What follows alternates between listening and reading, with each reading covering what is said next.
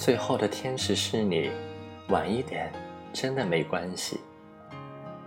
人生在世，不必那么介意孤独漂流，或许比爱笼罩更舒服。任何事情都有残忍的一面，包括爱也是，尤其是当爱离去的那一刻。一个人的时光有一个人的喜怒安静，把孤独的时光用来建造内心丰满的城堡，总有天使住进来。到了现在这个年纪，谁都不想再取悦别人了，跟谁在一起舒服就和谁在一起，包括亲人朋友也是，累了就躲远一点。取悦别人远不如快乐自己，人宁可孤独也勿违心，宁可抱憾也不将就。能入我心者，我待以君王；不入我心者，不屑以敷衍。往事浓淡，色如青，已清；今年悲喜，尽如镜，已静。指缝太宽，时光太瘦，一辈子真的很短。若懂得，请珍惜；若不懂，请离去。浅浅时光，跳跃的文字，几许温暖，用一份恬静安然，守住一颗宁静的心，不染悲伤。我在字里行间感受到快乐，不在乎是否是文艺范儿。所谓的文艺范儿，不是喝着咖啡，在昏黄清幽的灯光下捧着一本书或听着一曲音乐的表象，而是拥有自己的世界，拥有自己的意愿去生活的真实。苦也吃的，累也受的，生活可以平淡朴素，内心却是丰满强大的。任凭外面世界如何喧嚣浮华，内心却拥有着宁静淡然。这，也许是一种气质。所谓的气质，不是纹着眉、涂着粉，在喧嚣的大街上拿着一个名贵的手提包，或者去高级咖啡厅喝一杯咖啡的假象，而是拥有丰富的知识来装饰自己的世界，顺着自己的想法改变自己的本真。痛也受的，甜也受的，生活可以千姿百态，外表却是高贵典雅的。任凭身边的人如何评价，骨子里却拥有着特殊的美丽。这也许是一种内涵。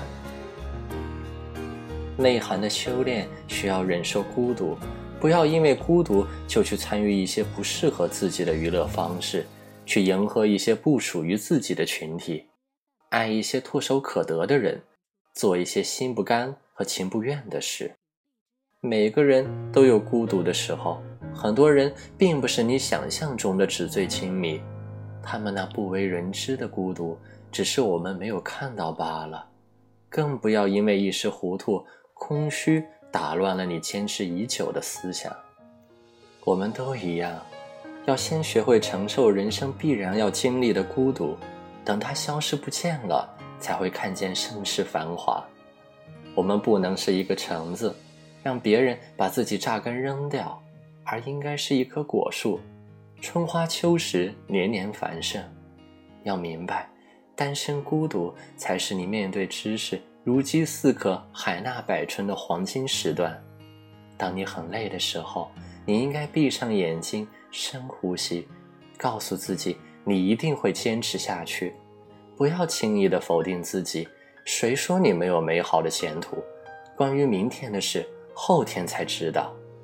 在一切变得美好之前，我们总要经历一些挫折。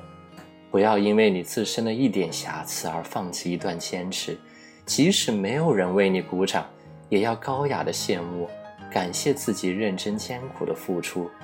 与其耿耿于怀的倾诉。不如平心静气的思考。以前，我无论多大点烦恼都想找人倾诉，现在大了，遇见的事情和挫折多了，就很少想着倾诉了。你想要和别人保持一段高雅的距离，自然学会了自我消化和遗忘痛苦的能力。